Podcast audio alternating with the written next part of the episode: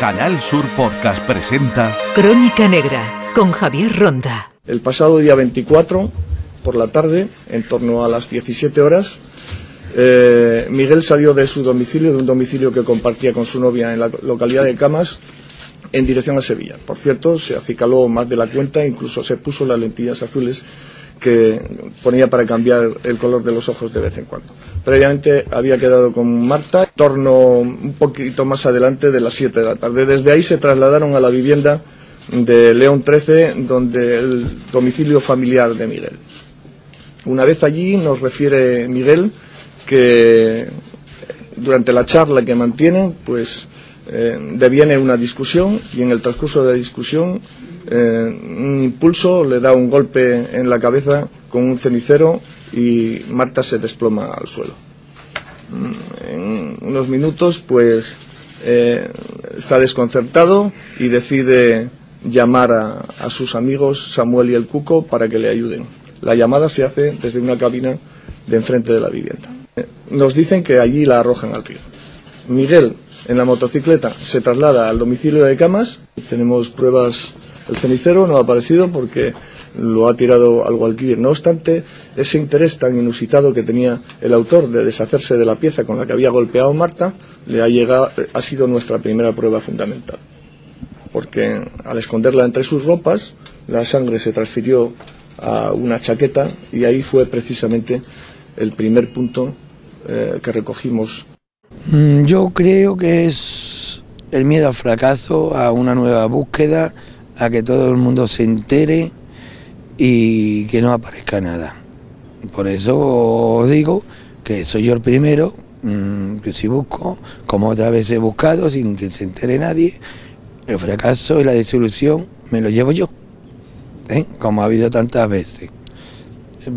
Esta ocasión no sé, no sé, ni la entiendo ni la comprendo. Pues si tiene miedo al fracaso, dejadme a mí que lo haga. En Canal Sur Podcast Crónica Negra con Javier Ronda.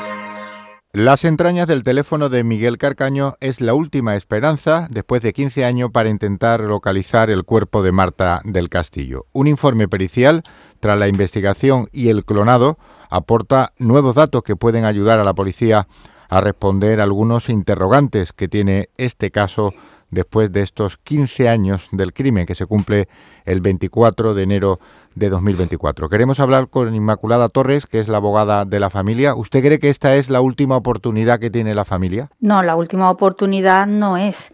Nunca va a ser la última hasta que la encontremos. Eh, vamos a seguir buscando, pero entendemos que esta es una gran oportunidad para acercarnos o encontrarla. Hay datos importantes en ese clonado que ha sido polémico en cuanto a que el juez solo autorizó finalmente la inspección del móvil y las tarjetas del teléfono de Carcaño y no del resto de las personas que pudieron estar involucradas. ¿Cree que ahí hay información suficiente? ¿Y qué dice? ¿Se ha podido examinar o esto lo tendrá que hacer la policía? Eh, entiendo que hay que ser prudente con un informe que es muy técnico y que posiblemente la mayoría de las personas mm, que no tenemos esos conocimientos informáticos no vayamos a entender. Entonces hay que dejar que la policía interprete el informe, que estudie el informe y que la policía actúe los datos que haya podido sacar el perito tendrán que ser analizados por la policía y en ese sentido mm, yo voy a dejar que actúe la policía y que sea la policía la que lo haga todo. Una vez que la policía haya hecho y haya extraído los datos y haya buscado, mm, podremos decir si ha encontrado algo interesante o no, pero en principio hay que dejar que la policía trabaje. Por lo que se ha conocido, se habla de unas ubicaciones no con horas, pero sí con fechas en sitios como el cementerio de San Fernando de Sevilla, eh, salida hacia la carretera de la Algaba Majaloba, donde ya se buscó, incluso en Bellavista y, en Dos Hermanas, o hacia esta parte de, de, la zona sur de Sevilla. ¿Todo esto puede indicar algo nuevo? Eh, vuelvo a repetir, es necesario que sea la policía la que saque las conclusiones de, de todas estas nuevas ubicaciones y de la información que pueda haber en el, en el teléfono. Es que es un trabajo de la policía y los demás no podemos hacer nada. Es un poco interpretar, ¿no? Lo que ha dicho el perito interpretar y aplicar, porque conociendo la policía que conoce todas las, el, todos los horarios y conoce todas las, todos los intríngulis de este asunto y que ha hablado varias veces y ha, se ha entrevistado con Miguel Carcaño, es el que tiene que interpretar y aplicar todos estos nuevos datos con todo lo que conoce de, tiempo atrás. Aunque lo mejor sería que Miguel Carcaño, si lo sabe, dijera dónde está el cuerpo. Por supuesto, lo mejor sería es que eh, todas las personas que saben dónde está el cuerpo digan ya de una vez dónde está el cuerpo para que esta familia pueda descansar y podamos descansar también todos, ¿no? Eh, posiblemente en el momento en que eh, Marta aparezca se acabarían todo, todo, todo lo que hay alrededor de Marta pero lógicamente tanto Miguel Carcaño como el resto de personas que sepan que saben dónde está el cuerpo que dieran los datos ciertos para poder encontrarla. Ya han pasado 15 años, ya es hora de que digan dónde está el cuerpo. No solo Miguel, sino usted cree que hay más que lo sabe. Por supuesto, en la desaparición de Marta no lo digo yo, lo dice la sentencia, intervienen más personas. Interviene el Cuco, lo dice la sentencia de menores y por eso fue condenado. Eh, intervienen más personas. En la sentencia de mayores dice terceros desconocidos, en la sentencia de menores sí dice quiénes son los que intervinieron, pero lógicamente mm, una persona no se olvida dónde ha dejado un cuerpo después de unos hechos tan trágicos como es acabar con la vida de una persona. Eso no entra en cabeza humana que se olvide de dónde han dejado un cuerpo. Se juzgó a Carcaño y se juzgó al Cuco, pero hay dos sentencias con dos realidades y dos hechos distintos. ahora mismo incluso a la madre del Cuco y al Cuco se les puede condenar por ello. Efectivamente, es que las dos, eh, sentencias difieren en elementos fundamentales como es quienes participaron y a la hora en que se hizo desaparecer el cuerpo. ¿Dónde está, ¿Dónde está la raíz de esa diferencia? Pues en la declaración del Cuco. La declaración del Cuco, que en menores declaró en una condición, em, en mayores declaró como testigo, es cierto que la madre le sirvió de cobertura en mayores en relación con la hora. Eh, con la declaración del Cuco se cambió el, el íter horario de todo, por eso la sentencia de menores dice que las labores de desaparición tuvieron lugar a partir de, la una y media de la madrugada porque no se creyó eh, la, declaración del Cuco en relación con la hora, porque él decía que a esa hora estaba en su casa.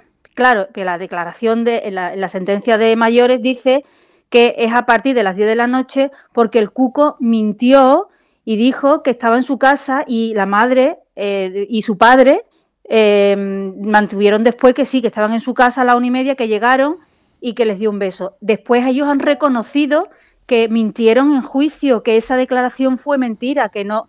Entonces, ahí, radica la diferencia de las, de las sentencias, porque al cambiar los horarios, cambia las personas que, estaba, que tenían coartada en, en, el juicio de mayores porque lo sitúan en distintos horarios y cambia la hora de la desaparición. Entonces, esa, esa mentira provocó un vuelco del procedimiento.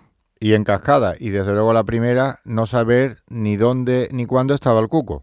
Efectivamente, efectivamente. Y en cuanto a lo que sabe el abogado del caso, en este caso Inmaculada Torre, ¿dónde cree que está el cuerpo de Marta después de todas estas declaraciones, estos años de investigación, de búsqueda? La opinión como letrada que conoce el procedimiento y en profundidad las entrañas del asunto, ¿cuál es? Yo, eh, si supiera dónde estuviera, eh, ojalá lo supiera, pero creo que la versión que tiene más, eh, no sé, más visos de ser realidad es la última que dio. Y en la última él señala el, camino de la rinconada. es cierto que no se ha encontrado, pero es cierto que no se ha encontrado en ninguno de los otros sitios que ha señalado. No sé si es que él no señaló, también es cierto que él no señaló un sitio concreto, sino aquello es muy grande. Eh, yo, mi opinión es que la última versión es la que más se acerca a la realidad. Pero claro, ojalá pudiera yo saber eh, cuál es la verdad, porque eh, lo que sí tengo claro es que en cada una de las versiones ha ido dando datos de la verdad. ¿Cuáles son esos datos? Pues mm, no lo sabemos. El único dato cierto es que mataron a Marta. ¿Quién mató a Marta? Hay un condenado. Hay un condenado. ¿Dónde está? No lo sabemos, pero eh, posiblemente la última versión es la que dé más indicios de lo que pasó y de dónde está. Que no se haya encontrado en Majaloba o por la Rinconada no significa que no esté allí, sino simplemente que no se ha hallado, porque la zona es muy amplia, como acaba de decir. Y esa versión, si tiene credibilidad, más el marcaje que hace el móvil de Carcaño, podríamos estar en esa zona. Efectivamente, es que, que no se haya encontrado allí no significa que no esté, porque aquello es una zona muy amplia y no se ha buscado en toda la zona se ha buscado en determinados sitios, pero no en toda la zona. De hecho, cuando Carcaño dio esta última versión, se le volvió a investigar por delito contra la integridad moral por haber vuelto a mentir. Y sin embargo se archivó ese, por el mismo instrucción, el juzgado de instrucción número 4, se volvió a archivar ese asunto porque decía exactamente esto. Es cierto que no se ha encontrado a Marta, pero tampoco podemos decir que no esté allí porque es que no se ha analizado todo el lugar. Y él no había señalado un sitio concreto. Nunca lo hizo en este extremo, simplemente dijo una zona. Exactamente, nunca señaló un sitio concreto. Quizás porque sabía que era el sitio o el punto caliente donde al final podría aparecer. Bueno, ojalá pudiéramos entrar en la cabeza de Carcaño y decir por qué mm, no señaló el, lugar concreto. Eso no lo sabemos tampoco, pero lo cierto es que no lo, no lo señaló. Señaló solamente la zona. Pero el móvil lo ubica por allí. Eso vuelvo a repetir, es que hay que esperar a que, a que sea la policía la que analice el móvil y que, y que saque las conclusiones de las ubicaciones. Yo eh, quiero en ese sentido ser muy prudente y creo que lo más prudente es dejar que la policía trabaje con tranquilidad y no, y no hablar del informe hasta que la policía tenga hecho sus indagaciones. Tengo una sensación de vacío, de, de que realmente yo no sé qué es lo que pasó con mi hija, que no sé dónde está mi hija, y no he podido enterrar a mi hija. Yo creo que en todo, en todo lo que se ha dicho ha habido parte de verdad y ha habido parte de mentira. Lo difícil es saber qué es lo que es verdad y qué es lo que es mentira. Eso se aguanta con tratamiento médico, porque hoy por hoy todavía yo tengo que tener tratamiento médico. Si no, no yo no sería capaz de estar pues ahora mismo aquí hablando. ¿no?